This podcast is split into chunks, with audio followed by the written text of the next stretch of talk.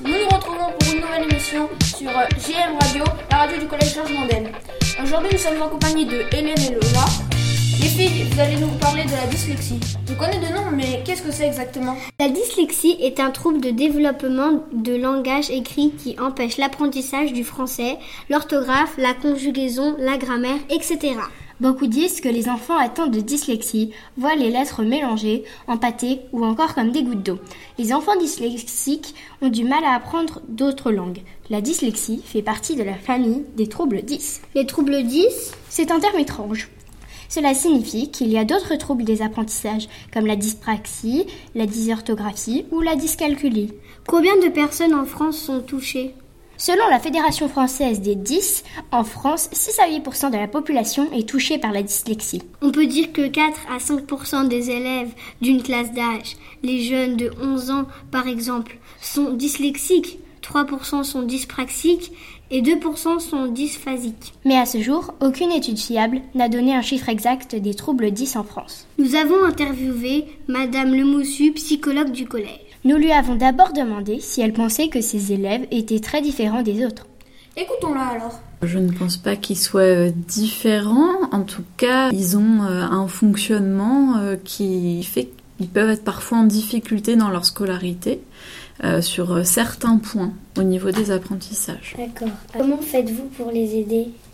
Alors pour les aider, quand dans un établissement scolaire, euh, euh, il est repéré qu'un élève a des troubles des apprentissages, donc la dyslexie, par exemple, c'est un des troubles des apprentissages. Ce qui se passe, c'est qu'il y a plusieurs façons. Soit on se rend compte qu'un élève a des difficultés et donc on va l'envoyer vers un orthophoniste pour faire un bilan, pour essayer de comprendre d'où viennent ces difficultés. Soit ça peut être vers un médecin. Euh, pour essayer de, mieux comprendre euh, ce qui se passe. Une fois qu'on a un petit peu ce diagnostic euh, que l'élève a des troubles des apprentissages et en particulier une dyslexie. Donc il va avoir un suivi à l'extérieur avec un orthophoniste, un suivi assez régulier, en général une séance par semaine sur un temps euh, plus ou moins long en fonction des élèves, puisqu'il y en a qui vont avoir besoin de plus de temps pour réussir à compenser cette difficulté. En tout cas, au sein de l'établissement scolaire, les parents peuvent faire une demande de ce qu'on appelle le plan d'accompagnement personnalisé, donc le PAP, qui doit être validé par le médecin scolaire de l'établissement. Donc euh, ce document est à la demande des parents et ensuite il est examiné par le médecin scolaire au vu du dossier de l'élève, donc avec le suivi orthophonique, ce qui a été mis en place, euh, quelles sont les difficultés euh, précises.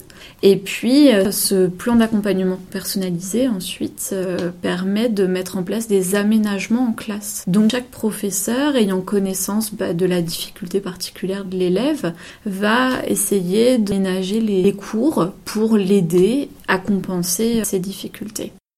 Nous avons aussi interrogé Manon, une surveillante du collège atteinte de dyslexie.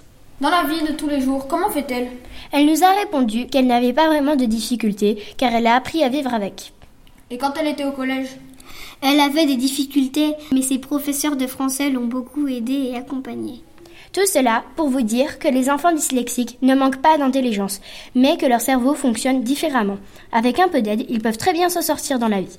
Et si vous souhaitez plus d'informations sur la dyslexie et les troubles 10, allez sur le site éducation.francetv.fr et cherchez un jour une question sur la dyslexie. Pour information, un livre sur la dyslexie 10 sur 10 est arrivé au CDI du collège Georges Monnet. Merci pour cet article et à bientôt sur GM Radio.